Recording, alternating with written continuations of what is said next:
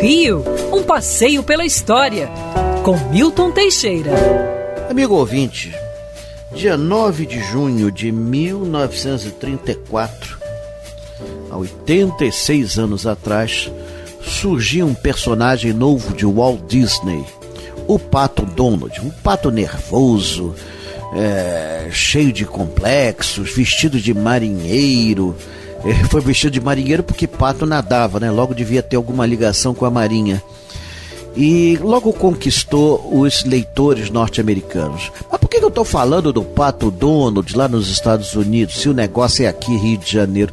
Acontece que o Pato Donald esteve no Rio. Sim, sim, sim, sim.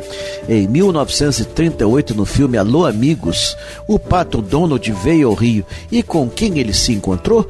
Com Zé Carioca. José Carioca, como ele pronunciava. Esse desenho, muito interessante, foi censurado e hoje só pode ser visto no YouTube, porque esse trecho é bastante polêmico. Os dois se apresentam, trocam amabilidades, se abraçam e Zé Carioca leva Pato Donald para conhecer o Rio de Janeiro e para tomar cachaça. Isso sim é que pegou mal, politicamente incorreto. Pato Donald bebe a cachaça e solta fogo pela boca e fica doidão. para diversão geral de todos. Claro que isso aí hoje é politicamente incorreto e foi retirado do desenho oficial. Mas não deixa de ser uma nota pitoresca do Pato Donald no Rio de Janeiro.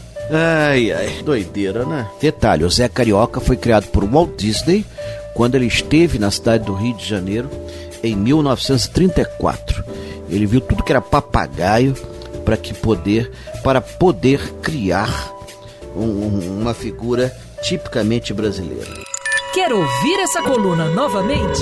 É só procurar nas plataformas de streaming de áudio. Conheça mais dos podcasts da Band News FM Rio.